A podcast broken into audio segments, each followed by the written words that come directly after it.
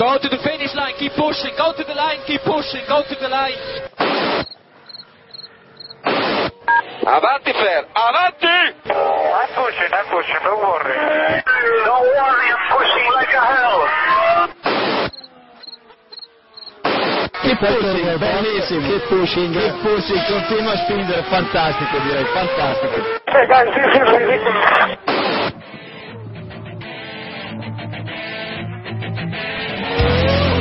Comienza Keep Pushing, tu podcast de Fórmula 1.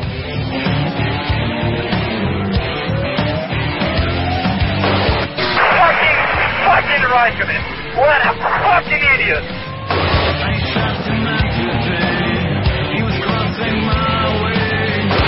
Do you know how this is? This is fantastic.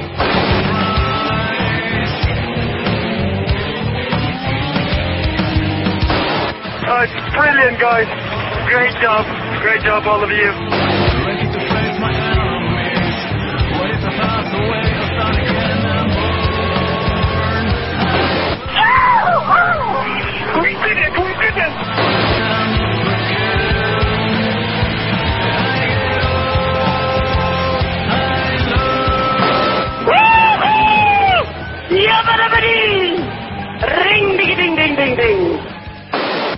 Hello, this is John Button. Down here in sunny Barcelona, enjoying the sunshine.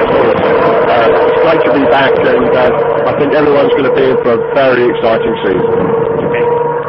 Bienvenidos, esto es Keep Pushing, que estamos grabando ya nuestro capítulo número 40. No voy a hacer ningún chiste con el número. Y bueno, eh, vamos a repasar lo que sucedió en el Gran Premio de Australia de este pasado fin de semana y también vamos a hacer una pequeña previa para el Gran Premio de Malasia de- del próximo fin de semana en el circuito de Sepang. Jacobo, no voy a hacer ningún chiste porque, bueno, podía hacer algún chiste con el número, pero no me lo he preparado, así que... ¿Pero qué hiciste con el 40? No, no sé. Algo podría haber salido por ahí. O sea, yo qué sé. No lo sé. Vale. La creatividad del genio. Sí, sí. Pero no ha venido, así que. Bueno, pues ya los habéis escuchado. Tenemos a Jacobo Vidal de Zona al Día. Buenas noches, Jacobo. Hola, buenas noches a todos. A ver si hoy os molesto un poco menos con mi tos. Siento lo de la semana pasada. Yo también pido perdón a la audiencia. Tenemos también a Héctor Gómez de F1 Revolution. Buenas noches, Héctor. Hola, buenas noches a todos. Ya recuperándome un poco más del jet lag. Del jet lag de Australia. Sí, de Australia. Sí, de la Australia Sí, vale. Valenciana, ¿no? Del bar a Australia, ¿no? Bueno, también tenemos a Iván y Jan de Vox GP. Buenas noches, Iván. Buenas noches y buenos días a los que nos escuchen mañana. Claro. Y buenas tardes a David Sánchez de Castro de Sportju. ¿Qué tal? Buenas noches, tardes, días, madrugadas a todos y todas. cuando nos escuchéis. Bueno, pues habéis tenido un saludo de John Button al principio, un crack, que lo tuvimos, lo vimos en la celebración. O algo así, vamos. Sí, algo, un ruido con un saludo de alguien que decimos que es John Button, pero bueno. Que lo vimos en la celebración, lo próximo ya es conseguir un saludo de Michibata, Iván. No estaba, no estaba. Si no, vamos, un saludo y lo que se hubiera terciado. Digo, tomarnos un café o algo. Ah, vale, vale. Y una foto, ¿no? Bueno, y bueno, eh, vimos la carrera Gran Premio de Australia, ya sabéis, ganó Baton y os recomiendo que si queréis merchandising de McLaren, de Red Bull, de Ferrari o del equipo que queráis, os HRT. metáis en motorpasión.com Con una P. y con dos S. de HRT todavía no hay, pero bueno. Y bueno, vamos a decir quiénes son los ganadores del sorteo Café Podcast. Como no hemos recibido respuesta y no hemos podido contactar con la persona que ganó la gorra, vamos a dar los dos premios hoy, tanto la gorra como el eh, polo de Red Bull. Y eh, como, como tenemos los dos premios y solo tenemos dos acertantes de, del podio, pues se lo vamos a dar a Jesús Herranz, le vamos a dar la eh, camiseta de Red Bull, no lo digo mal. no lo digo mal. la camiseta de Red Bull es para Jesús Herranz. Te pedimos, por favor, que te pongas en contacto con nuestro correo electrónico, keeppushingf1.gmail.com. Luego O con nos nosotros a través del o, o con nosotros a través del correo electrónico. Tú te puedes poner en contacto con quien te salga la punta al pijo. Que eso Nosotros, sí, tenemos, sí, sí. nosotros tenemos el correo O por automatizado y Twitter. él responde solo. O sea, tú o por. Twitter. Y eh, a Dani Castillo, a Dani CMF1, le vamos a dar la gorra de Ferrari, que suponemos que le hará especial ilusión por ser, por ser de Ferrari. Lo haremos, lo haremos al revés. No se sabe, ya veremos, a ver, que le enviamos a cada uno. Bueno, vamos ya directos al Gran Premio de Australia, en el que vamos a repasar los mejores, los peores y demás, ya sabéis, como hacemos habitualmente. Y los mejores de este fin de semana, pues no podemos empezar por otro que no sea por Baton. Iván, ¿qué te pareció la carrera del británico? Pues una de las mejores que ha hecho en, su- en su vida en Fórmula 1. Eh, digo en Fórmula 1 porque, bueno, ya sabemos que fuera. No, no vamos a hacer chistes. Eh, en fin. Hoy estamos. Eh, no, que una de las de las mejores carreras que ha hecho. Ganó muy bien la, la salida y sobre todo me sorprendió mucho eh, su inteligencia cuando, cuando tuvo que apretar en el safety car. Eh, sorprendentemente tuvo bastante más ritmo que, que Hamilton, que había hecho la pole, y yo no sé cómo veis, cómo veis esto, si, si Baton se presenta como el principal contendiente o, o va a ir, o, Baton, o Hamilton le va, le va a poder pelear. Pues, Hombre, eh, la verdad es que Baton hizo un carrerón y, y- y se mostró pues exultante, ¿sabes? Tanto, tanto durante la carrera como después de la misma, ¿no? Y, y parece que está en un estado tanto de forma como, como mental ahora mismo en el, en el mejor momento de, de su carrera. Entonces, de ahí a pensar si va a poder eh, disputar a Hamilton el título, pues eh, habrá que verlo. Eh, Baton es muy de bajones, eh, ya lo vimos incluso en, en 2009, ¿no? Él pudo tener un momento bueno, pero luego siempre llega un, un bache, incluso el año pasado, haciendo una de sus mejores temporadas, o sea que habrá que verlo, pero bueno, mm, yo hoy por hoy si tengo que apostar por Hamilton o Baton en McLaren, apostaría por Baton. Sobre todo porque porque a Hamilton lo he visto ya demasiado quemado ya para la primera carrera. O sea, después supongo que hablaremos un poco más de él, pero vamos, mm, que Baton excelente este fin de semana. Eh, Empieza la temporada Baton con el nivel de pilotaje y con el nivel mental que, que acabó la temporada pasada, ¿no, Héctor? Sí, sí, como la temporada pasada, pero también lo recordaba él más al estilo de, de 2009. eh, una victoria casi al estilo de, de Brown GP. Eh, y es que, además, digo también lo de Steve Brown porque parece que estuvo incluso reservándose en varios momentos, como ha dicho Iván. No, no apretó al máximo, solo al principio de la carrera y durante, eh, después de las paradas en boxes. Y sí, sigue al mismo nivel que la pasada temporada y creo que va a ser un gran problema para, para Hamilton, que si no despierta se va a ver muchas veces superado por, por Jenson Button. David, ¿qué te pareció la carrera de Baton? Sí, no, en, en la, en la línea que decía, que decía Héctor, el- la vuelta rápida de carrera la marcó el propio Baton a dos giros del final, a dos Sí. vueltas del final. O sea que, evidentemente, el ritmo eh, que llevaba fue, fue espectacular. A mí me dio la sensación de que manejó muy bien los tiempos cuando tenía que apretar, cuando tuvo que aflojar y tal, y controló la carrera perfectamente. Yo en ningún momento pensé que, que Baton podía perder la, la prueba desde la primera curva, porque la salida fue espectacular. Mm, Yo no recuerdo una salida de Baton tan perfecta, tan de libro, eh, y sobre todo pues salía por el lado sucio. La verdad es que fue una carrera, pues eso, perfecta. No, no se puede calificar de otra forma. Y, y yo quiero ver quiero ver cómo se lo toma Hamilton. Eh, como Baton gane este próximo fin de semana en Sepang o, o vuelva a quedar por delante de él, mm, esa lucha de egos me parece muy interesante. Es- evidentemente estamos al principio del mundial y queda muchísimo, pero pero puede estar muy muy bien. ¿eh? Ya había gente que incluso empezaba a pensar en tiempos eh, pretéritos de hace 20 años eh, con las luchas pro Sena o, o en 2007 con las luchas Alonso Hamilton. Eh, vamos a ver McLaren cómo gestiona que estén los dos pilotos o sus dos pilotos punteros en la parte más alta de la, de la clasificación. Jacobo, ¿tú pensaste que la victoria se le podía escapar a Baton?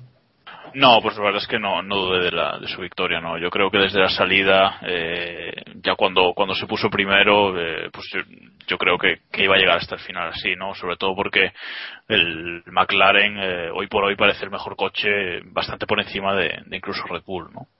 Y luego eh, decir que a mí me sorprendió mucho en la arrancada del safety car, que le metió dos segundos y medio a, a Vettel en una vuelta y que yo recuerde es algo que ni, ni Vettel con el, con el RB7 hizo el año pasado, ¿no? Eh, entonces, eh, pues bueno, la verdad es que dice mucho, ¿no? Y luego eh, Martin Wismar ha dicho hoy que que los coches no iban con la gasolina correcta en Australia, ¿no? Entonces que en ese sentido lo que decía David antes de que, de que le daba la sensación de que podían ir un poco más rápido incluso, eh, eh, yo creo que sí que es posible. O sea, eh, los coches parece que iban cargados de más o, o, de menos, eh, fuese como fuese, ¿no?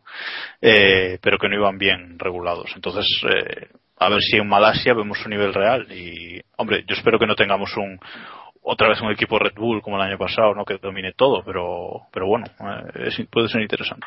Pues justo eso le quería preguntar a Héctor. Si cree que vamos a tener un dominio, en este caso de McLaren, como tuvimos el de Red Bull el pasado año. A mí me recuerda bastante, es lo mismo que el año pasado, pero un poco eh, al revés, ¿no? Como si hubieran cambiado los colores, porque eh, este Hmm. año McLaren parece que es bastante rápido en calificación, mucho más rápido que los demás, que es lo que ocurrió el año pasado con el RB7, mientras que en carrera se iguala un poco más, sí es más rápido el McLaren, pero está más igualada la cosa, no es como, como eh, en la calificación donde sí que las distancias eran, no se podían salvar. Y yo creo que también lo que quiero hablar es lo que comentaba antes David, de la comparación que se ha hecho con Senna y Prost, que creo que más que nada yo también la hice, pero por, por una razón, y es que Hamilton es, más- es bastante más rápido en calificación que, que Baton. Baton en calificación pues, no, no da ese extra para conseguir la pole, el tiempo más rápido. Así que creo que esta temporada veremos muchas veces salir a Hamilton primero, pero a Baton recuperando la distancia y, y ganando la carrera, eh, adelantándole en pista tal vez, incluso. Y, y va a ser mezclar temas, pero bueno, esto es keep pushing y aquí hacemos una mezcla sin problemas. Así que, eh, ¿qué os pareció la actitud de Hamilton? No sé si explicar mal la pregunta, que estaba muy enfadado y realmente es normal, no hizo una mala carrera, pero es que saliendo desde la pole y que te supere tu compañero de equipo en la salida, pues no sé qué piensa Iván de la carrera de Hamilton, si le decepcionó quizás. Eh, la verdad es que viendo después lo que lo que comentaba Hamilton de que él no sabía realmente por qué había perdido esta carrera es algo que demuestra que justifica esa, esa actitud porque tú puedes haber cometido un error eh, entender que tu compañero ha estado mejor que no has encontrado un reglaje óptimo tal pero después de la vuelta que dio el sábado en esa sensación de que de que no podía sacar más de aquel coche eh, llegar al domingo y encontrarte no solo con que tu compañero te, te supera, sino que Vettel también te supera, pues es duro de es duro de asimilar. Y creo que Hamilton ha estado todo el verano, todo el invierno eh, dándole vueltas a la cabeza para para pensar qué es lo que tiene que hacer, qué es lo que tiene que mejorar y él, él no se planteaba eh, una derrota en, en Australia y creo que eh, ahora mismo tiene dos, dos caminos. O aceptar que tiene que trabajar para mejorar y para superar a Baton cambiando las cosas que está haciendo mal, porque evidentemente algo está haciendo mal para que para que Baton le supere, o, o nublarse como el año pasado y, y volver a las mismas cosas de antes, no sé Jacobo si pensará ver alguna tercera alternativa a esto. No, yo lo que creo es que un poco lo que decías tú, que ha estado durante todo el verano, durante todo el invierno, eh, pues pensando, mentalizándose en bueno, me tengo que relajar, tengo que afrontar las carreras de otra forma, eh, no me puedo desesperar de esta forma y tal. Llega el sábado de Australia, hace la pole y dice bueno, perfecto, esto marcha, no sé qué, y llega el domingo y se lleva este palo tan gordo que, que, que para él ha sido como una losa que le ha caído así encima y que le ha- y yo creo que le ha desbaratado todo lo que traía ya pensado de antes, ¿no? Eh, pero bueno, a pesar de todo, yo creo que es una actitud demasiado mala para la primera carrera, o sea, eh, puedes estar enfadado, pero la actitud en el podio, en no celebrar con champán, no sé, a mí casi ni levanta el trofeo, no sé, creo que es una actitud demasiado pesimista, que al fin y al cabo... autocrítico Hamilton. No, pero aparte de eso es que es una carrera de 20. Uf, Bueno, te, te- vale que te has llevado un palazo, pero hombre, no sé. No, no- creo que, que es demasiado lo que lo que hizo. No sé, David, ¿qué, qué opina? Yo pongo sobre la mesa una pregunta que me hice el, el otro día, nada más acabar de ver el podio. La cara, los más, más que lo que, que lo que dijo, el lenguaje no gestual, que me parece mucho más elocuente en este caso. Y yo os planteo una pregunta. ¿No será que Hamilton es mentalmente muy débil? Muy débil. Sí, bueno, eso ¿No os da está esa bastante sensación? claro.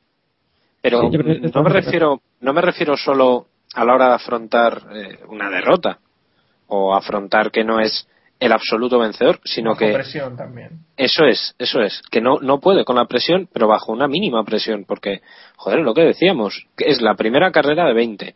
Sabes que tienes un coche a priori o para esta primera parte del, del mundial, por lo menos hasta que se llegue a Europa, como siempre, eh, bueno, parece que es bastante superior o por lo menos está un puntito por encima del, del Red Bull, que era el coco hasta hace seis meses o hasta hace cinco meses.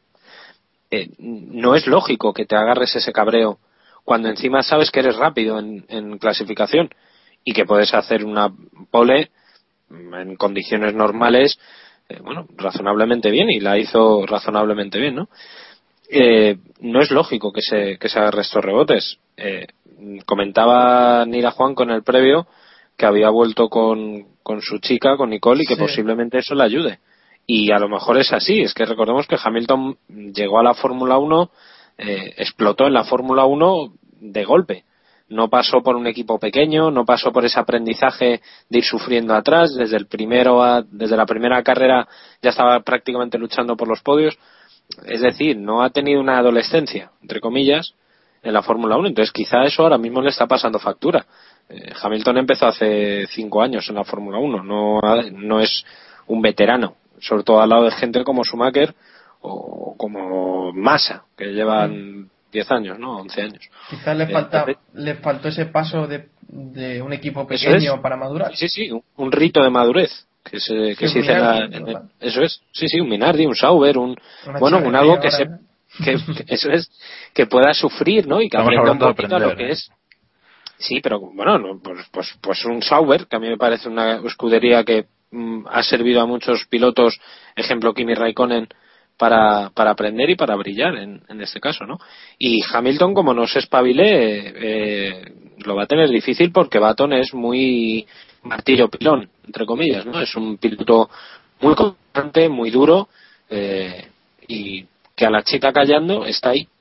Y yo creo que lo, va a estar interesante la lucha entre los dos y vamos a ver cómo lo gestiona, insisto, cómo lo gestiona McLaren. Está claro que Baton va a aprovechar las oportunidades que tenga. Así que Hamilton va a tener que, que dar todo de sí, vamos. Va a tener que, no sé cómo decirlo, o sea, dar todo su rendimiento, hacerlo lo mejor posible y estar bien psicológicamente si quiere realmente hacer frente a, a Baton, ¿no, Héctor? Sí, es que el problema también que comentáis es que eh, decís como que esto ha sido una carrera, pero esto no es una carrera. La temporada pasada ya vio como Baton iba superando y no sabía bien qué hacer para conseguir eh, darle la vuelta a la tortilla, ¿no? Eh, y es que, bueno, puedo comprender lo que la cara que puso porque salía desde, desde la pole, saliendo desde la pole, eres el máximo favorito a ganar la carrera y si encima ves que tu compañero vuelve a superarte esta temporada y lo hace de esa forma y encima pierdes otra posición con un rival directo como Vettel, pues eh, es comprensible, ¿no? La, la cara que, que tenía. Vale, bueno, si os parece, eh, pasamos ya al siguiente que tenemos entre los mejores, que es Vettel, que bueno, hizo una carrera, pues, si la de Baton fue buena, la de Vettel fue igual de buena. No sé qué piensa de su carrera Jacobo. Bueno, pues la carrera de Vettel eh, yo creo que ha servido un poquito para dar en las narices a, a toda esa gente que, Sí, sí, sí. que decía que, que Vettel el año pasado solo era el coche, ¿no? Eh, recordemos que salía sexto eh, y acabó segundo, ¿eh? O sea que no, no fue una carrera para nada, para nada despreciable. Eh, vale que el, eh, el coche de seguridad le ayudó bastante, podemos decir, pero bueno, eh, yo incluso creo que sin el coche de seguridad eh, también habría acabado pues, en, esa posición, ¿eh? O sea que eh, de verdad que hizo un, que hizo un carrerón, hizo una muy buena salida, eh, no sé, lo hizo, lo hizo todo muy bien y pues eso demostró que, que es un que es un gran un gran piloto que es uno de los de los grandes de la parrilla y que este año va a dar va a dar caña o sea que no Sí. que no se relajen porque no tenga un pepino como el del año pasado que no se relajen sus rivales porque porque va a dar caña no sé Iván qué opina del pepino Sí. Eh, No, no hablo de hortalizas en, en horario de trabajo. Bueno, e Iván, ¿piensas también primero la carrera de Vettel y luego si ganó tiempo ilegalmente con el safety car? Eh, sí, se ha hablado mucho, mucho de eso. Eh, existen unas capturas que yo he visto en F1 Revolution, por ejemplo, eh, por la por la mañana y, por ejemplo, se hablaba mucho de que se ponían los tiempos y de que Vettel había metido bastante tiempo a Baton en ese en ese espacio de tiempo en el que aparece el safety y, entra boxes. Eh, a ver, eh, aquí existe el, desde hace un par de años el, el tiempo delta este que se pone de límite que los pilotos no pueden no pueden superar. Por el- o sea no pueden bajar de ese tiempo que es un porcentaje al tiempo normal de, de por vuelta y se aplica sector a sector. Entonces eh, el problema de Vettel o lo que tuvo a favor Vettel es que eh, le pilló con la vuelta ya empezada, entonces eh, pudo entrar a ir al máximo y entrar a hacer, como iba a cambiar neumáticos, nunca iba a superar, eh, o sea, nunca, nunca iba a cometer la, el, el error o, el, o, el- o la sanción para al bajar de ese tiempo delta. Entonces puede haber tirado y por ahí es por donde mete tiempo y, saca tiempo a los que han repostado, los que han cambiado los neumáticos antes. Y es difícil de juzgar si, si realmente fue una actitud peligrosa, porque también vimos a Ricciardo a, a última hora ganar mucho tiempo con, con el safety car de Maldonado y demás. Pero bueno, eh, si la normativa, car inexistente, por otra parte. la normativa, la normativa es así, pues oye, es lo que, es lo que hay y ya está. Y si no, y si no se sanciona, pues no se sanciona. Es igual para todos y otros se beneficiarán en otro momento. Sí. David, entonces, ¿crees que Vettel ya ha demostrado esta temporada más quizás que en 2011? No, no, no, no, hombre, todavía, más pilotaje, todavía me es muy- obviamente. Hombre, a ver, había una, hay una frase de Fernando Alonso que dijo, ahora mismo no recuerdo cuándo, eh, que dijo que veríamos al auténtico Vettel cuando tenga un coche para ser sexto. Bueno, precisamente esa fue la posición de parrilla de, de Vettel y, bueno, yo creo que hizo un carrerón. Mm, evidentemente sigue teniendo un coche un punto superior al resto, pero, pero la verdad es que hizo una, una muy buena carrera solventó los pocos problemas que tuvo, porque tuvo una carrera razonablemente plácida, eh, la solventó muy bien, apretó un poquito al final, pero se vio incapaz de, de llegar a, a Baton, por lo que comentábamos antes, porque su ritmo era muy bueno. Y, y la verdad es que muy bien. Eh, recordemos que Vettel está posiblemente en una de sus temporadas más maduras, ya ha acabado la explosión de, de talento, entre comillas, y, y esta temporada la verdad es que tiene una oportunidad muy buena para demostrar que, realmente es un muy buen piloto que tiene un muy buen coche. Y no solamente es un piloto normalito que tiene que tiene un muy buen coche. Le quiero ver también en una carrera un poquito más complicada que esta no a ver si en Malasia o, o un circuito que quizás se le puede complicar un poquillo más eh, podemos ver a ese Vettel también remontando ganando posiciones y tal. Pero la verdad es que muy bien. Una carrera de Vettel impecable. No, no hay mucho que no hay mucho que decir más. Pues quizás, bueno, es muy pronto para decirlo obviamente, pero si los McLaren están arriba y Red está un, un pasito por detrás, el que va a toser el título a los McLaren va a ser Vettel, porque entre los mejores tenemos a otro piloto que es Alonso, pero el Ferrari está realmente mal. Massa no terminó la carrera, la, la sesión de calificación fue lamentable y no sé Héctor si crees que Ferrari está muy mal, eh, que creo que sí, y no sé qué te pareció la carrera de Alonso, que con la circunstancia que tenía, eh, eh, sí, bueno, y la de Vettel, si quieres comentar algo más de la de Vettel. Eh, no, también decir que, bueno, Vettel sería sexto, pero eh, el, el, el Red Bull tenía mucho más rendimiento en carrera que en calificación. Lo vimos eh, durante la carrera, ya lo había comentado de Ben antes, estaba casi al nivel de- del McLaren, cosa que durante la calificación no, no pudo ser. A Vettel también le ayudó bastante eh, que Grosjean abandonó también y Schumacher al principio de la carrera, y sí que me quedo con el adelantamiento que le hizo, que le hizo a Rosberg. Luego, sobre, sobre Ferrari pues qué vamos a qué vamos a decir de, de Ferrari no también parece que están mejor en carrera también como, como Red Bull mucho mejor que, que en la calificación donde sí que creo que Alonso podría haber estado un poco más cerca de los de los Red Bull no sin la salida de pista pero aún así es un resultado bastante bastante triste Eh, al menos la, la salida las salidas parece que siguen siendo las mejores de la parrilla como el año pasado fueron también los mejores en las paradas en boxes pero no es el camino para, para ganar carreras. Y, y ni mucho menos para luchar por el campeonato, ¿no? Veremos las evoluciones que van llegando, sobre todo cuando, cuando lleguemos a Europa, pero de momento no son, no son buenas noticias las que, las que vimos otro día. David, ya hemos leído hoy tu artículo en el ABC. ¿Qué te pareció la carrera de Fernando? Eh, bueno, gracias por la mención. Eh, la verdad es que la carrera de Alonso fue, fue espectacular. Eh, no, no por nada, sino porque Fernando es un, posiblemente uno de los pilotos más profesionales en el mejor sentido de la palabra que hay en la, que hay en la parrilla.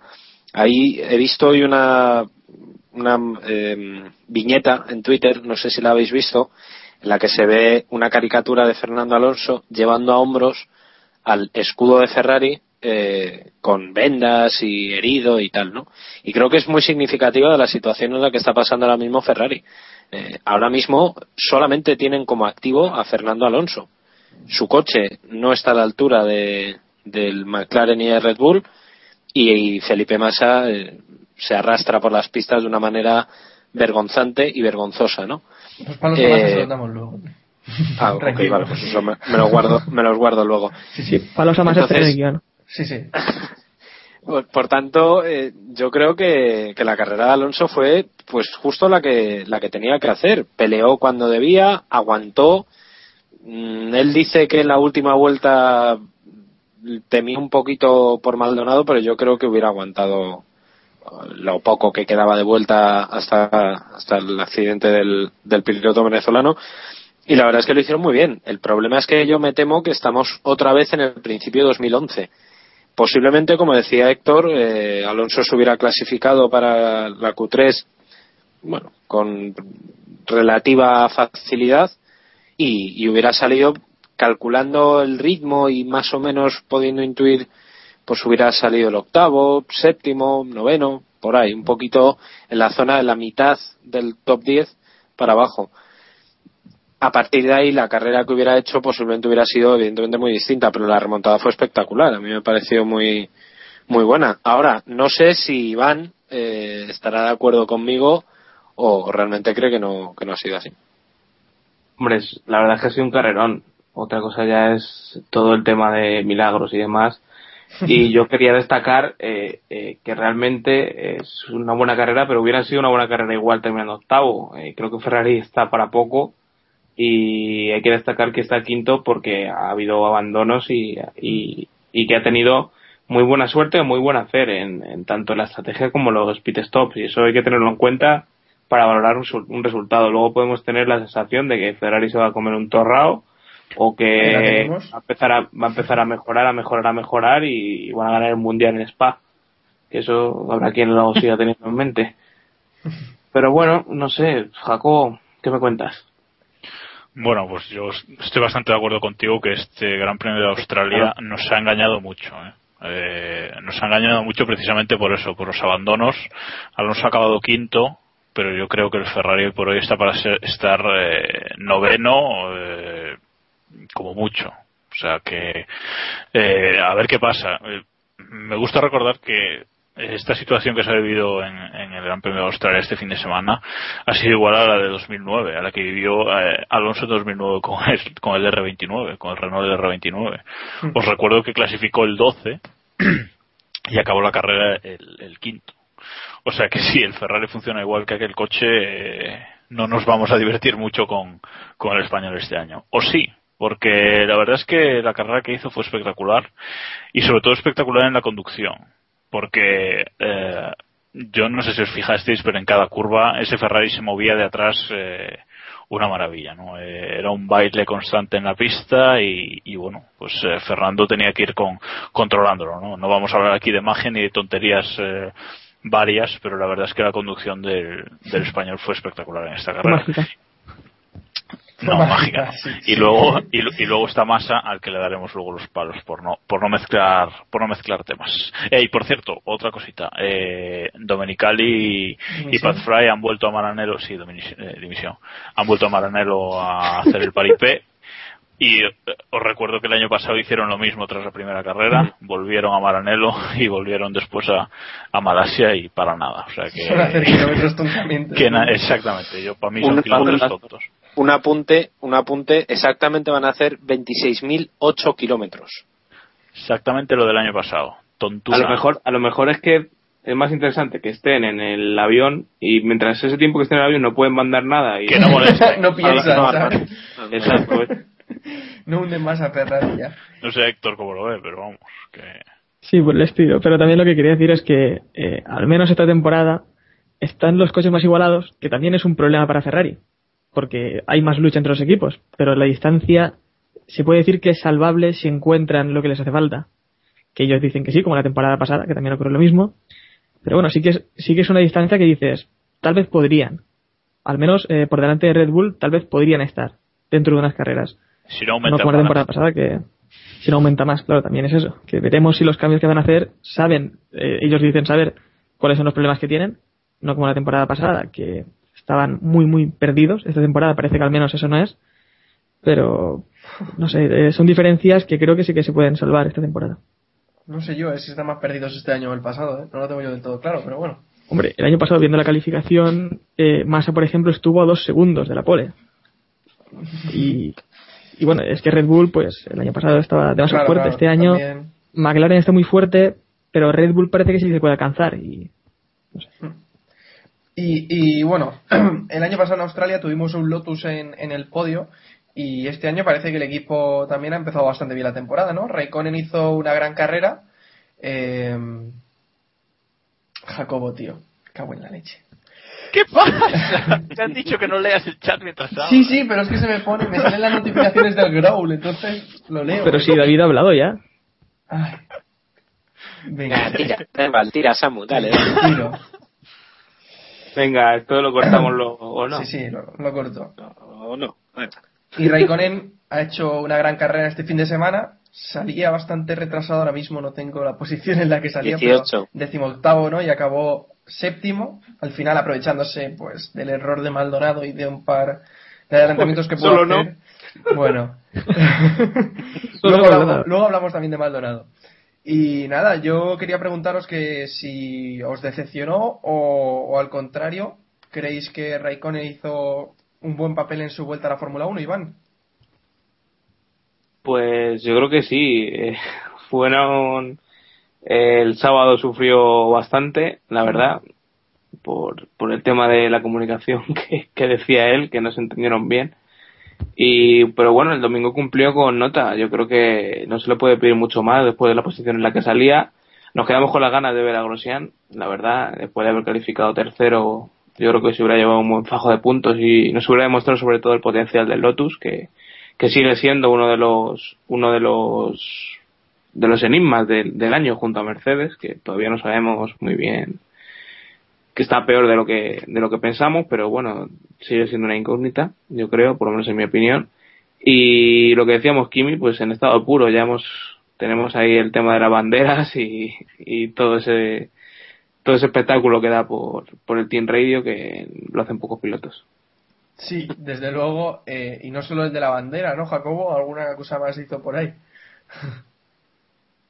Yo la verdad es que Kimi este fin de semana galáctico, o sea, para mí ha sido un, un enorme regreso, no me lo esperaba tan bueno ni, ni mucho menos, pero ha sido enorme, tanto en su actitud, que ha vuelto a la pista y esos momentos Team Radio han sido espectaculares, como pues como luego en la pista en, en la conducción en sí no él, eh, él yo creo que conduce como si nunca se hubiese ido. Eh, creo que era Iván el que lo decía por Twitter el- durante la carrera que algo así como que a Kimi se la suda la- eso de la adaptación o una cosa así no pues eh, tal cual o sea él ha llegado se ha puesto a conducir otra vez y, y ya está Eh, me quedan ganas de verlo arriba a ver si en Malasia lo podemos ver arriba luchando por, por cosas de verdad, pero vamos, eh, la carrera que hizo fue muy muy buena y salvo que, pues eso, no sabía lo de las banderas azules y tuvo problemas también con el DRS, que, que es un botón más en el volante que no le debe gustar mucho, pues nada, que, que espectacular, vaya.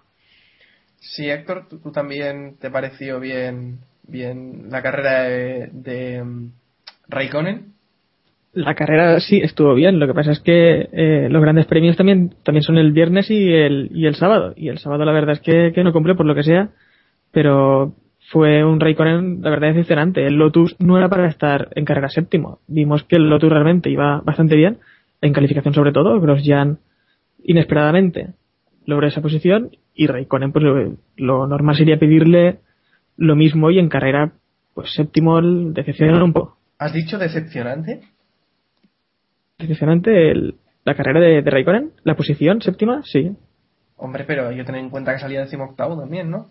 Hombre, sí, me refiero a que durante todo el fin de semana, Hmm. eh, la verdad es que la posición de Lotus no era para ser séptimo durante todo el fin de semana. Sí, si sales el decimoctavo y quedas séptimo, sí, está claro que hizo un carrerón. Pero me Mm. refiero, eh, hablando de todo el fin de semana, sí, en conjunto me decepcionó un poco. Bueno, pues ahí queda la opinión de, de Héctor. Hay que No dar la si- estúpida opinión de Héctor. No, hombre. Las opiniones son respetables. David, tu opinión. Por- porque no hay que argumentarlas, eso es. Eh, a ver, yo creo que la carrera de Raikkonen fue muy buena, pero evidentemente, como dice Héctor, no se puede olvidar que en esta, y sobre todo en esta situación, la actual Fórmula 1, eh, los grandes premios empiezan el sábado, no empiezan el, el domingo. Entonces, el, gran, el, el fin de semana, en general, yo creo que sí ha sido decepcionante de Raikkonen, porque no puedes empanarte, entre comillas, y decir, no, es que problemas de comunicación no, no es excusa, no, no vale, no, no vale como, como excusa o como motivo, ¿no? Ahora bien, el domingo lo solventó y nos dio momentos gloriosos como ¿quién cojo, por qué cojones me sacan las banderas azules? Kimi no es a, no es a ti, es a los de detrás, o cosas como eh, el DRS, algo así como que el DRS no se, no, no, no me va No bien funciona. y tal y no funciona, y Kimi no le des, no le des tan pronto y tal. Es decir, Kimi Raikkonen en, en estado puro y tampoco hay que eh, olvidar que Kimi lleva dos años fuera de, de la Fórmula 1 y en estos dos últimos años sobre todo han cambiado mucho las cosas. Hmm. Y, y No sé, Iván. Iván, ¿quieres apuntar algo más? Creo que no. No, quería comentar que, que sobre lo de los banderas azules, no sé yo si a lo mejor tenía razón Kimi, porque creo que Ricciardo o Bernier también se han quejado de que, de que les enseñaron banderas azules cuando estaban peleando por posición. O sea que los comisarios tampoco estarían No muy puestos. Seguramente si lo hubiera dicho otro piloto hubiéramos pasado el tema un poco, pero es que como lo dice Raikkonen, pues tiene su, tiene su gracia. Está claro que tiene su gracia. Y uno de los pilotos que hizo también una buena carrera, pero que, pero es que además a Maldonado acabamos poniéndole un pero. Y es que en la última vuelta fue cuando la lió y, y- Pero no, y un echó, pero, o sea. sí, un pero en mayúsculas, eh, echó al traste una carrera que había sido muy buena. Estaba eh, sexta posición luchando con Fernando Alonso. Yo personalmente creo que no lo hubiera adelantado, pero en la última vuelta justamente acabó pisando el, la hierba y se fue al traste su carrera y para mí ha sido la mejor carrera que le he visto a Maldonado en la Fórmula 1. Creo que Jacobo pensará lo mismo y, y es No. eso. O sea, venga Jacobo. No, no, no sé si la mejor carrera que le he visto en la Fórmula 1, la de Mónaco del año pasado, también, también fue bastante buena. Eh, pero la verdad es que Maldonado ha hecho un carrerón, eso no se lo podemos negar a nadie. Eh, hasta por lo menos 57 vueltas ha hecho un carrerón. Sí. Y, y ha presionado a Alonso durante al menos 10 vueltas y lo ha presionado bien y lo ha podido pasar en, en alguna ocasión y, y vamos, eh, el propio Alonso decía al terminar la carrera que se sentía aliviado de que no pudiese llegar hasta, hasta la línea de meta Pastor, ¿no? Porque porque de verdad que, que le tenía pues un poco de, de miedo, ¿no? Eh, luego Pastor dijo que no iba apretando y que no y que no lo quería pasar ya en la última vuelta porque no quería arriesgar los puntos, pero cometió un error de pilotaje pisando la hierba que, que vamos que le llevó contra el muro un golpe que yo creo que no se le dio mucha importancia por ser la, la última vuelta, pero fue un golpe muy duro. Mm. En la, en la cámara on board se ve un golpe que es eh, un golpe muy duro, Golpe quedaron- seco también. Sí, y quedaron muchos trozos en la pista y, y bueno, sí, esa mitad de carrera es safety seguro, ¿no? Pero, pero bueno, eh, es que claro, eh, no sé cómo definir su actuación, porque es que como, como que la ha estropeado totalmente al final, ¿no? No, no sé, Iván, si tiene un adjetivo para, para describir lo que hizo Maldonado. No, es difícil de, de decir. Yo creo que el- su actuación no vale nada en el punto de que la tira la- por la borda en la última vuelta. Eso es así. Eh, y yo, en lo positivo, quiero pensar que, que lo bueno es que el coche responde y esperemos que no es un espejismo y tenga más opciones de, de puntuar y que ya nos acordemos de Australia como un como una anécdota a final de año. Eh, creo que lo positivo es que, que sí, que, que el coche va a estar a- le va a dar para Maldonado para puntuar. Otra cosa es Sena, que, que no creo nada en él y, y creo que nos va a demostrar que, que nuestras críticas o nuestros comentarios sobre él están totalmente acertados. Pero creo que Pastor sí que tiene bastante por delante y, y oportunidad de, de destacar en algunas carreras. Creo que seguirá cometiendo errores porque eso va en, en, el, en la sangre del piloto y ya tiene cierta edad como para corregirlo. Pero bueno, ¿qué le vamos a hacer? Ya sabemos lo que hay. Si hubiera tenido dos pilotos buenísimos, pues yo qué sé, ¿dónde estaría el equipo? Claro. Pero bueno, eso es hablar para hablar. Héctor, ¿opinas igual que Iván? Sí, es que la mejor carrera no puede ser en la que no puntúas. ¿no? Eh, y al final son estos simples despistes. Bueno, simples no, porque te cuestan un montón de puntos, ¿no? Sí, Sí, sí, bueno, al final son estos despistes los que hacen que Maldonado, aunque haya hecho antes un carrera, eh, no sume puntos luego, por ejemplo, en nuestro mundialito. Ni en el mundial ni en el mundialito. Bueno, bueno, ¿eh? No, no avancemos. Veremos. que yo le he dado puntos. Es que siempre hay que trolear al mundialito, entonces, ¿qué vas a hacer? Claro. Entonces, eh, David, ¿qué te pareció? De todas formas, a ver, de todas formas hay que quedarse con lo positivo de la carrera de Maldonado y yo estoy con, con Iván, que por cierto eh, fue la primera reacción que busqué en Twitter cuando vi el accidente y me pareció más visceral y más real que, que cualquier otra. Que la de Fueron- Lobato, ¿no? que dijo que vaya lástima.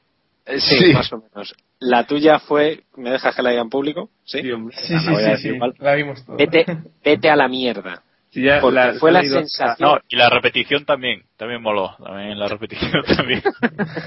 porque fue la sensación yo creo que eh, eh, reconociste muy bien la recogiste muy bien la, la sensación general de todos los aficionados de Williams parecía era una carrera en la que se iban a acabar todos los fantasmas en las que después de un año de mierda como fue el del año pasado eh, mm, por fin puntuar y luchando con Alonso y tal y de Y después repente de la salida de Sena también, eh, ojito. Sí, sí, claro sí. claro Apisonadora Sena.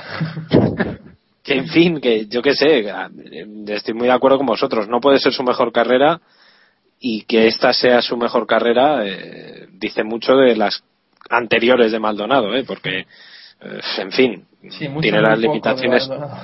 Claro, es que dice muy bien y muy mal de, de él, ¿no?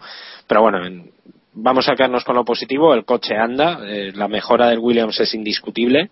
Posiblemente eh, haya sido el coche que más eh, salto de calidad ha dado, o por lo menos en este último Gran Premio. Eso es objetivo, porque el año pasado estaba peleando por entrar en la Q2 y este año ha estado peleando razonablemente bien Hmm. los dos pilotos, más o menos, pues en la, en la Q3. O sea que hay que ser optimistas con Williams y yo creo que si, si siguen esta línea ascendente, lo del podio que decía Maldonado y que nos reíamos y tal, en alguna carrera con un poquito de suerte y una pequeña carambola arriba sí se puede dar. Mónaco tal vez. Pues sí, quizás. Bueno, puede ser. Y bueno, Maldonado está un poco ahí en el limbo, ni en los mejores ni en los peores. Quizás merecía estar más en los peores que en los mejores, por lo que acaban de decir todos nuestros colaboradores. Pero bueno, ahora ya sí estrenamos los peores, tenemos a dos brasileños y a un alemán. El primer brasileño, bueno, los dos brasileños los tendréis claros seguro, porque son Massa y Bruno Senna, y el alemán es Rosberg. Y os pregunto por Massa. Mm, Se habla de que puede tener 10 carreras en Ferrari, por lo que le quedarían 9 y seguimos restando. Eh, es que la carrera de, de Massa, no sé qué adjetivo le ponéis, Jacobo. Pues la carrera de masa tiene pocos adjetivos bonitos. Eh, la verdad es que todo el fin de semana. Es que a mí ya el tema de la clasificación del sábado, eh, cuando un piloto que está en la grava con tu mismo coche logra clasificar mejor que tú con el coche en la pista, es que ahí ya algo falla. O sea que que Felipe, sabes, es que, que Felipe clasificara el 16 y Alonso el 12 es como, como, absurdo, ¿no? Eh, entonces, ya a partir de ahí ya empezó mal la cosa. Y luego el sábado, eh, creo que lo resumí en, en un tuit eh, tras el abandono, ¿no? Eh, él salió, remontó hasta el octavo, después adelantó hacia atrás hasta el 13 y al final se chocó con Senna y se acabó su carrera, ¿no? O sea, a mí la carrera de Massa mm, me pareció lamentable el fin de semana en general, pero no estoy de acuerdo con las teorías que, con lo que tú has comentado ahora, Samu, las teorías que dicen que, lo van a echar de Ferrari. Eh, en Ferrari hace muchísimos años que no echa un piloto en mitad de temporada y sigo sin ver que este año lo eche, sobre todo porque si ya no lo echa el año pasado, eh, este año ya sabían lo que tenía. O sea que tiene contrato, va a acabar su contrato al final de año y para el año que viene pues eh, ya se verá quién se pone en el equipo. En Monza supongo que anunciarán sus pilotos o una cosa así y le darán una calurosa despedida a Massa y ya está. Pero yo, por muy mal que lo haga, sí, le, le quemarán o lo que sea, pero vamos, yo es que por muy mal, por muy mal que Massa esté, yo creo que hasta que se acabe el año no lo echan del equipo. No porque porque no es el de no sé, si le preguntamos a Montechemolo dirá que no es el espíritu Ferrari o una cosa así, ¿no? Que, que da mala imagen o una cosa o algo así. Y además, eh, recordemos eh, lo que pasó en, en, con el accidente de Massa en 2009, que pusieron ahí a dos pilotos en el otro coche y, y, ninguno lo daba controlado, ¿no? O sea que también supongo que adaptarse al Ferrari no será fácil para, para ningún piloto. ¿Compartes la opinión de, de Jacobo, Iván? Sí, yo creo que es innegociable la continuidad de Massa. Eh, no por lo que podamos opinar de lo que lo está haciendo bien o mal, sino por lo que Ferrari siente y por lo que Ferrari va a hacer. Yo creo que si Ferrari no le ha dado la patada en estos años a Massa, no se la va a dar por un gran premio. Y esto es así, y más con un coche que no anda. Si ponte que el F2012 fuera un ganador y Alonso estuviera ganando carreras y Massa no puntuara, pues oye, a lo mejor se lo cargaban para ganar el campeonato de constructores, pero eso ya es una utopía, eso es hablar por hablar.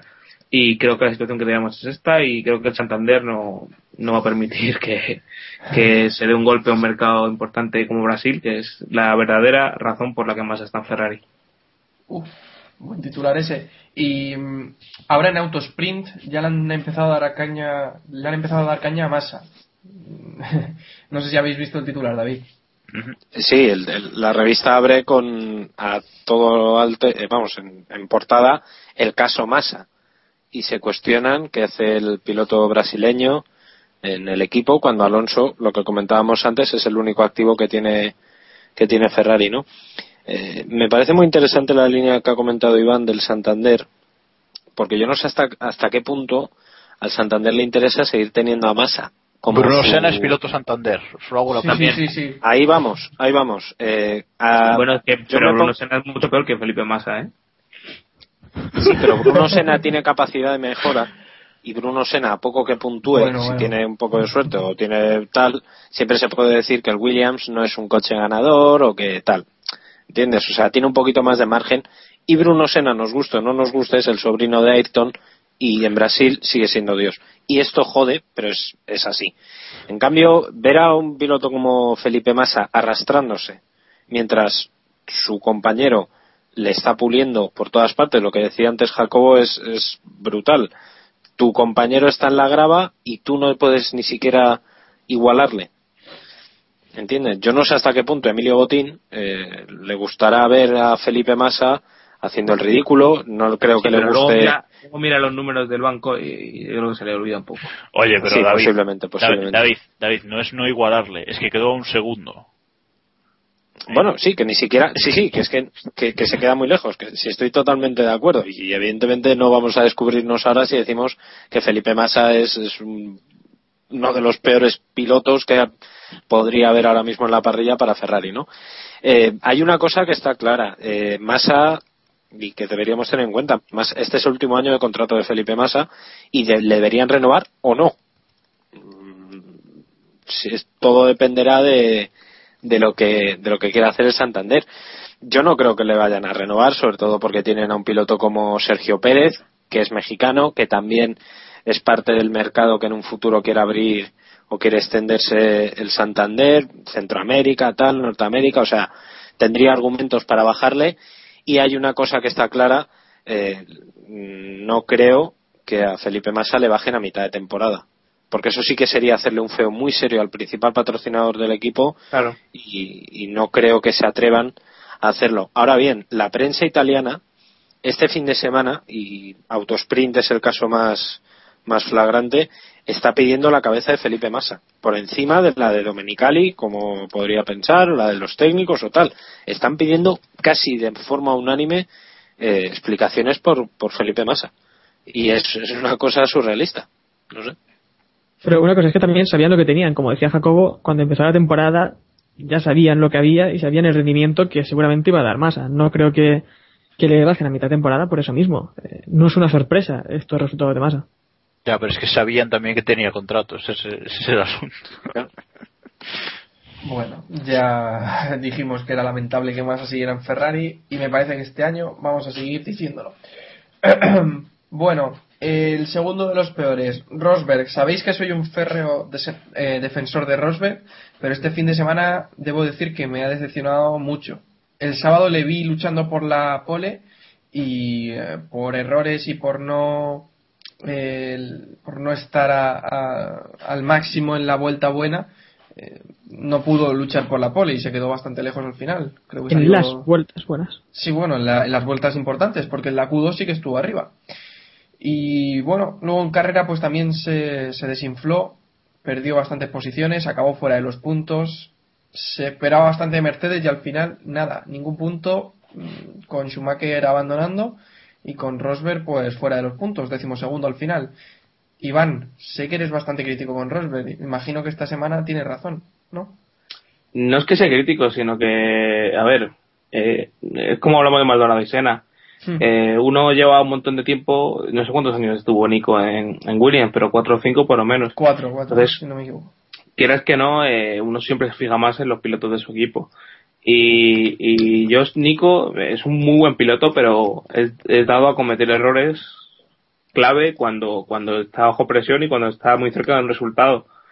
Y es lo que le pasó el otro día en calificación. Eh, hizo el mejor tiempo en la Q2, estaba muy bien, eh, y llegó el momento clave y se pasó de frenada, eh, cometió un par de errores en la vuelta principal, y ahí se le fue todo. Eh, luego, saliendo más atrás es más complicado y, y vemos que, el, que Mercedes sigue pecando de, de comerse los neumáticos. Eh, es una, fue una cosa de Malasia, un reglaje, digo de Malasia, de Australia, un Sí. reglaje mal, mal Donado. elegido o demás. El tiempo dirá, pero yo personalmente creo que Nico es un buen piloto, pero le falta ahí ese puntito que, que tienen los grandes y que él no tiene y será difícil que, que llegue a ese nivel. ¿Y el resto? ¿Qué pensáis de la carrera de Rosberg y de la presión que le, que le pudo, no? No estuvo a la altura Rosberg Jacob. No, yo mm, nada, simplemente eh, decir nada, un poquito lo que dijo Iván, que se caga ante la presión. Eh, Sí, básicamente, Ros- ¿no? Rosberg, eh, yo no puedo calificarle como, como buen o mal piloto si cuando llega el momento importante, pues eh, eso, no, no, no puede hacer frente. Nada más, o sea, no sé Héctor qué, qué opina. ¿Visteis también la, la cara que puso Ross Brown? Eh, creo que fue en la primera vuelta de Rosberg cuando vio que ya, ya había fallado. Se vio claramente decepcionado, ¿no? Por, por lo que había ocurrido porque se veían, eh, creo, luchando casi por la, por la posición, por la primera posición. Y es que se ha visto que Mercedes gana y mucho, ¿no? Con el conducto de este del DRS. El poder utilizar durante toda la vuelta el sábado les da, les da muchísima ventaja. Y hace hagan un tiempo crucial para estar por ahí, por ahí arriba pero es que en carrera lo pierden todo y, y Rosberg empezó a llamar el sábado eh, desde Mercedes siempre se ha dicho que Rosberg es muy buen calificador eh, mucho mejor que, a estas alturas Schumacher pero como ya también dijo Samuel es que en la, en la Q3 se erró, y, ahí, ahí quedó Hmm, sin duda. Y, y ya cerramos los peores con otro que parece que está abonado a esta categoría y es Bruno Sena. Eh, Iván creo que está bastante quemado con que Bruno sea piloto de Williams. Al final los millones son los millones y está ahí por lo que está. Pero bueno, se vio apeado de la carrera por un toque con masa en el que sinceramente creo que la culpa es de, del brasileño. Jojo. Sí, no solo del brasileño. ya, hombre, de masa. ¿No ves que hizo jojo? Era un chiste, ¿sabes, tío? Sí, sí, sí, era un chiste. Sinceramente creo que la culpa es de Massa. Yo he vuelto a ver un GIF esta tarde en el que se ve claramente Ojo. que Massa lo echa hacia afuera. sí, sí, sí. He visto un GIF, sí. En el que se ve claramente que Massa lo va echando hacia afuera y al final pues ninguno de los dos cede y, y se toca los dos. Al final Sena abandona y Massa también. O sea que... Y bueno, no sé qué valoración hacéis de su carrera, sinceramente, pasando, ¿sabes? Muy, muy básica. Jacobo. No, yo solo voy a dejar hablar a David de, de Sena, pero yo solo quería recordar eh, lo que dije la semana pasada, que Sena eh, iba a salir, iba a hacer cacharritos, ¿no? Entonces que, que cuanto más delante saliera mejor, porque iba, iba, iba a darle más, más interés a la salida, ¿no? Bueno. Se pues la el vio. tío sa- el tío salió el 14 y se cargó como a tres coches en la salida y Sí, se Pero yo creo que no tuvo la culpa, hombre. Ah, Sí, sí, me parece, tocó un poco. me parece- me parece muy bien, pero él fue el que quedó cruzado en la primera curva, o sea que ahí, ahí están los datos. David, ¿qué te parece la carrera de Senna? Hombre, a ver, eh, va- vamos a darle. lo- esto va a ser lo positivo que vamos a decir de Sena. Por como dio el más del 75% de la carrera, calificó. Eh, entró el 16. Sí, es sí, el dato, ya está. No hay más que decir porque el resto, Sí, solo positivo, pues, bueno, como de- pues eso, pues eso es lo, lo único que hay destacable de Sena y bueno, pues ¿qué más se puede añadir? Es que sobre todo en contraposición con Maldonado el- la comparación es incluso peor que la de Alonso y Massa, yo creo, porque porque bueno, Massa puedes decir, bueno, tal, lo del accidente, tal, que desde entonces le dejó mal o, o yo qué sé, o, o que es que Alonso es muy bueno, tal, pero es que en este caso, que te gane Maldonado y que te apalice Maldonado es incluso más ridículo, ¿no? Entonces, no sé. Eh, no sé, Héctor, qué, qué Has hecho un opinará, pero... palo. Has hecho un palo a Maldonado y a. y a Sí, Senna. ha sido una cosa Así- así, eso es arte, eso ya es- Sí, sí. Ah, Dale, ah, hostia, David, eres, un artista, eres un artista. Yo, eh, a mí es que me sangran un poco los oídos. Eh, solo quería comentar eso, que no soy el mayor fan de Ayrton Senna, eh, pero por favor, dejemos de llamar Senna. Bruno, por favor. Yo le llamo siempre Bruno. por Bruno, al menos. por favor. Sí. Sí, sí, sí. Estoy de acuerdo. Bueno, pues ese- si os parece, pasamos ya de Bruno Sena, de Massa y de Rosberg y nos quedamos con lo bueno de este gran premio. Bueno, y hablemos también en los peores, no sé por qué no hemos puesto a HRT, pero... Sí, sí, sí, están ahí. Están ahí metidos en el guion. Iván. Eh, Eh, Héctor, perdón. eh, eh, Ernesto. Y, y decía, bueno, os comentaba por el guion que ha sido un gran premio complicado para HRT. Eh, mientras que Marussia sí que completaba la carrera con sus dos monoplazas y un resultado que va a ser difícil que HRT ya mejore. Creo que decimocuarto, si no me equivoco. Sí, decimocuarto Glock y decimoquinto Pick va a ser. Personalmente creo que va a ser difícil que HRT esté por delante de esta posición. Así que mientras se criticaba bastante a Marussia porque hizo el filming day sin tener el crash test pasado, al menos ha, ha pasado, bueno, ha acabado la carrera y pasó la regla del 107%. Y bueno, no sé qué, qué sabor de, bo- de boca os dejó eh, la carrera de HRT. Bueno, carrera. La carrera de El HRT. fin de bien. semana de HRT, Primero, el viernes y el primero- Samodivisión y luego simplemente decir que Jacobo, sí. Mar- Marussia les ha dado un bofetón en la cara tanto a HRT como a Caterham. O sea que ahí, Sí, ahí está. no lo hemos comentado, pero los dos abandonaron. A ver, eh, el, eh, de los tres equipos que entraron en 2010 ha sido Marussia el único que, que ha cruzado la meta con los dos coches, ¿no? O sea que muy bien, serán, serán tendrán un coche de mierda, pero oye, ha- acabado la primera carrera y, y los demás no. Será un coche de mierda, pero al menos es técnica, fiable, ¿no? Descripción técnica, sí, es el comentario técnico. Hombre, vamos a ver, hay, hay una cosa, yo del fin de semana de, de HRT me quedo con un detalle. Cuando el sábado acabó la clasificación y no entraron en el 107, se quedaron muy cerca, ¿eh? por cierto, hicieron un Sí, un 108 segundo y pico. con poquito, no, no fue tan exagerado como podría, como fue el año pasado, por ejemplo. Eh, en torno a las once y media, a las once y veinte más o menos, recibimos un comunicado de HRT en el que se nos informaba de vamos a los pinchos o nos vamos a de pinchos o no sé qué para promocionar Vámonos de el pinchos acuerdo por el mundo. Eso, Sí. pues eso, vámonos de pinchos por el mundo para promocionar el tema de Arzac y tal. Durante, en, en esos momentos, no sé, cinco minutos después o cinco minutos antes, salió el comunicado oficial de la FIA en el que informaban que no les dejaban correr. El ridículo es obvio. Eh, no creo que sea el momento para sacar el comunicado de lo de vámonos de pinchos cuando estás esperando a que te digan si corres el domingo o no. Porque recordemos que esto es un equipo de Fórmula 1 y que su labor es, es correr. Eh, fue una cosa un poco surrealista cuanto menos, que no es culpa de ellos ni es culpa de nadie, pero bueno, el dato está ahí. Eh, Fue el momento bastante inoportuno. Y la verdad es que lo de los dos pasos hacia atrás de que decía Luis Pérez Sala son muy grandes, ¿eh? parecen dos saltos hacia atrás porque es que igual no llegan a Malasia. Igual no corren en Malasia Sí. y hay un silencio en HRT bastante mosqueante. No sé qué opinarais, qué opinaréis vosotros. Es que lo del silencio y la comunicación de HRT ya se ha criticado, bueno, es que ya por, por H y por B se ha criticado, vamos.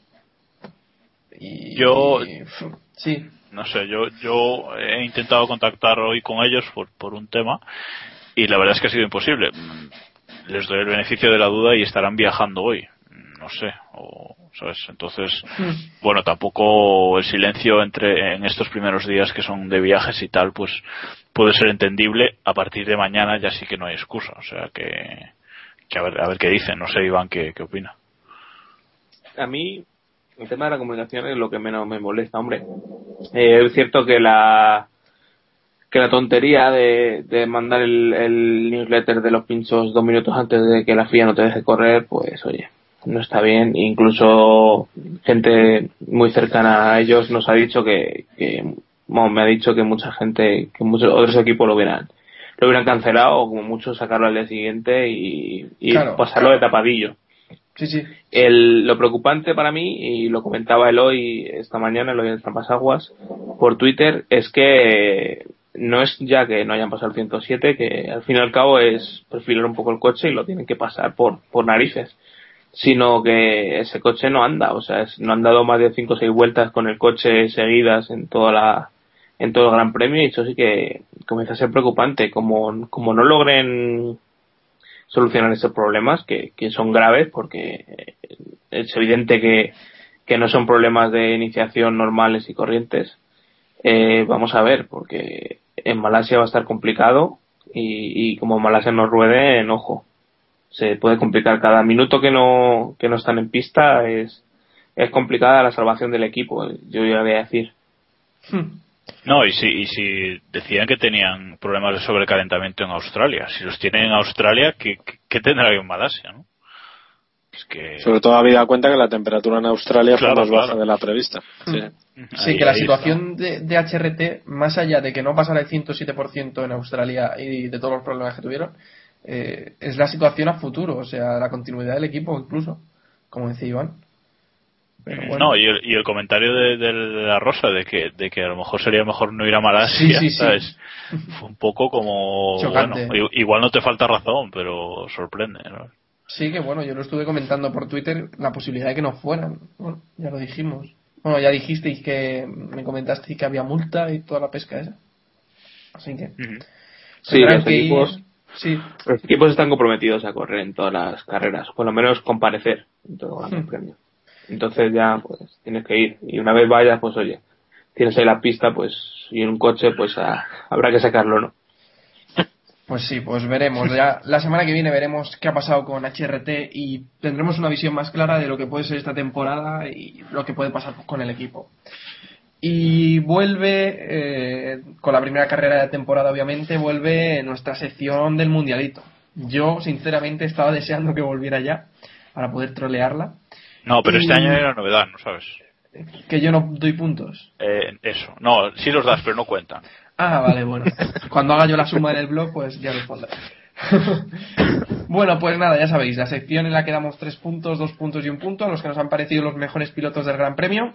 Y dejo que Iván haga los honores y estrene el mundialito de la temporada 2012. Eh, vamos rápido. Sí. Baton, Alonso, Vettel. Vale. Jacobo, Pues me ha jodido Iván, pero me da igual, le voy a dar los mismos. Eh, Baton 3, Alonso 2 y Vettel 1. David, Sois unos mamones. Eh, Baton 3, Alonso 2 y venga, Maldonado 1. Es que a mí me habéis hecho lo mismo también. ¿Y sí. Héctor? Sí, sí, porque iba a, dar, iba a decir lo mismo que Jacobo y Iván, así que bueno, eh, Baton, Alonso y Kobayashi. ¿Cómo lo sabía? Pues el tema está en que. En que yo también troléalo si tengo- tienes huevos. No, no, no, no. Ojo, No. Si yo he troleado, tú también has troleado. el mundial alternativo. No, no, no. Yo tengo Baton, Alonso y Maldonado. Igual que el señor David. Así que, así que ahí vamos.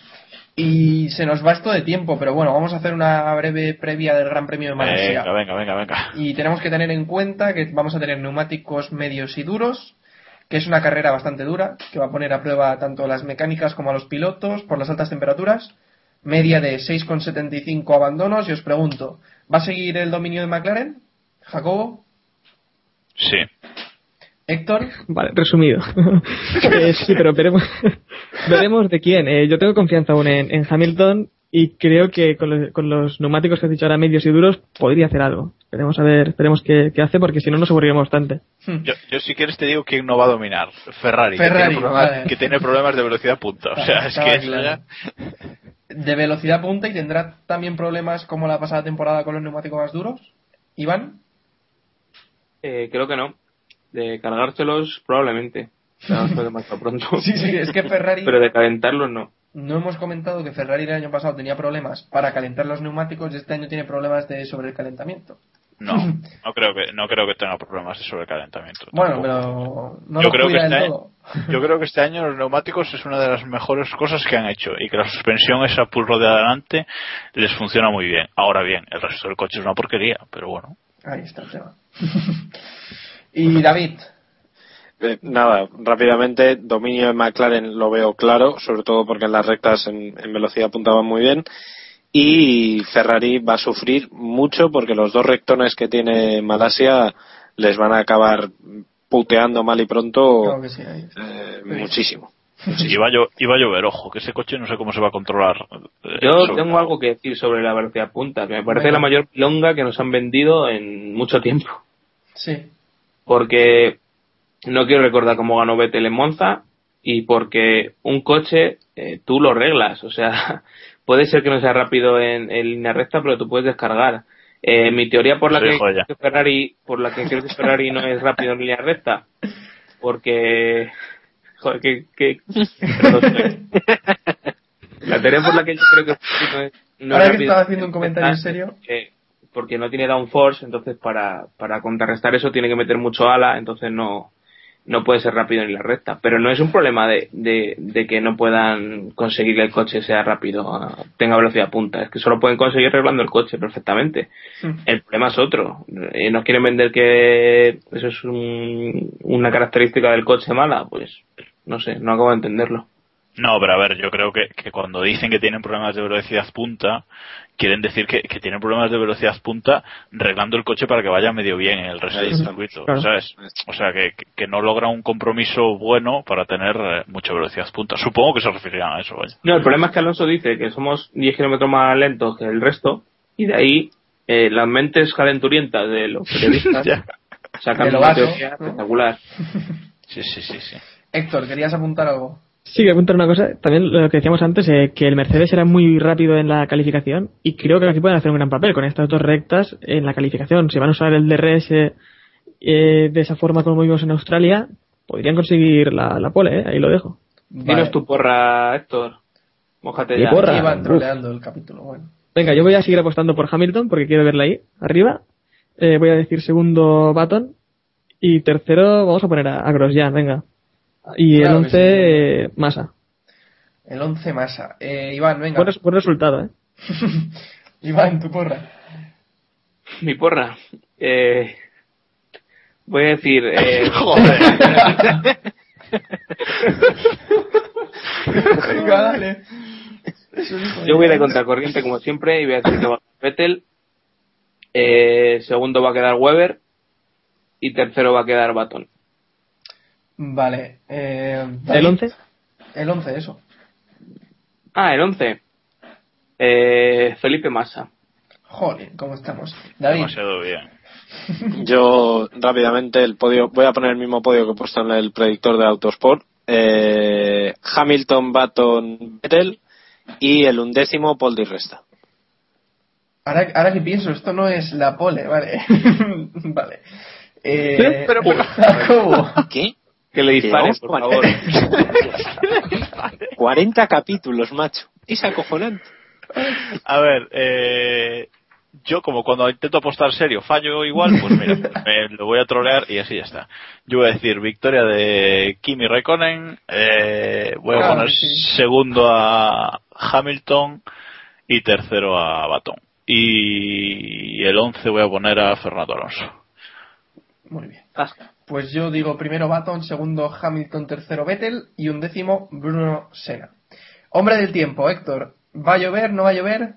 ¿Qué nos dices? Mm, Hombre, parece que va a llover, va a llover y parece que bastante. Tendremos heladitos. Vale. Dijiste que no iba a llover en Australia. Veremos si vuelves a fallar. Bueno, eh, tampoco llovió nada. ¿eh? No fue Solo fue todo el viernes. No, no pasa nada. cuatro gotas. Bueno, información de servicio F1, viernes 2.55, o sea, 3 de la mañana los libres 1, eh, a las 7 los libres 2, sábado a las 6 de la mañana libres 3, a las 9 la clasificación Y el domingo, si queréis ver la GB2 a las 7 y cuarto y la carrera a las 10. Con Ahí cambio horario. Recordad- eso, recordad Claro, que hay cambio Sí, horario. sí, sí, también es. Ah, y, o- y ojo, la GP2 es en directo, en teoría. ¿Sí? No es en falso directo como el año pasado. Si parpadeas te lo vas a perder. Pero. O bueno, siempre puedes grabarlo, que tampoco pasa nada. Y nada, cerramos ya capítulo número 40. La semana que viene estaremos grabando ya eh, después del Gran Premio de Malasia y con un poco de descanso hasta la próxima carrera, que será China, si no me equivoco. Y nada, si queréis comentarnos alguna cosilla, podéis gritarnos por la calle, como ya sabéis. O si no, siempre tenéis twitter.com barra kppodcast, en facebook.com barra keeppushingf1, que ya hemos llegado a 150 en Facebook, aunque son menos de los 700 que tenemos en Twitter. Así que nada, os animamos a que os suméis también al Facebook. Si queréis enviarnos un correo electrónico, estaremos encantados de contestaros. keeppushingf1.gmail.com y en iTunes y en iVoox. Podéis escucharnos, ya lo sabéis. Y nada, poco más de que deciros. Esperemos que la carrera del Gran Premio de Malasia eh, esté tan interesante como fue el Gran Premio de Australia, que personalmente me gustó bastante. Y nada, que gracias por escucharnos y recordad, keep pushing al máximo. Adiós. Adiós. Hala. Adiós.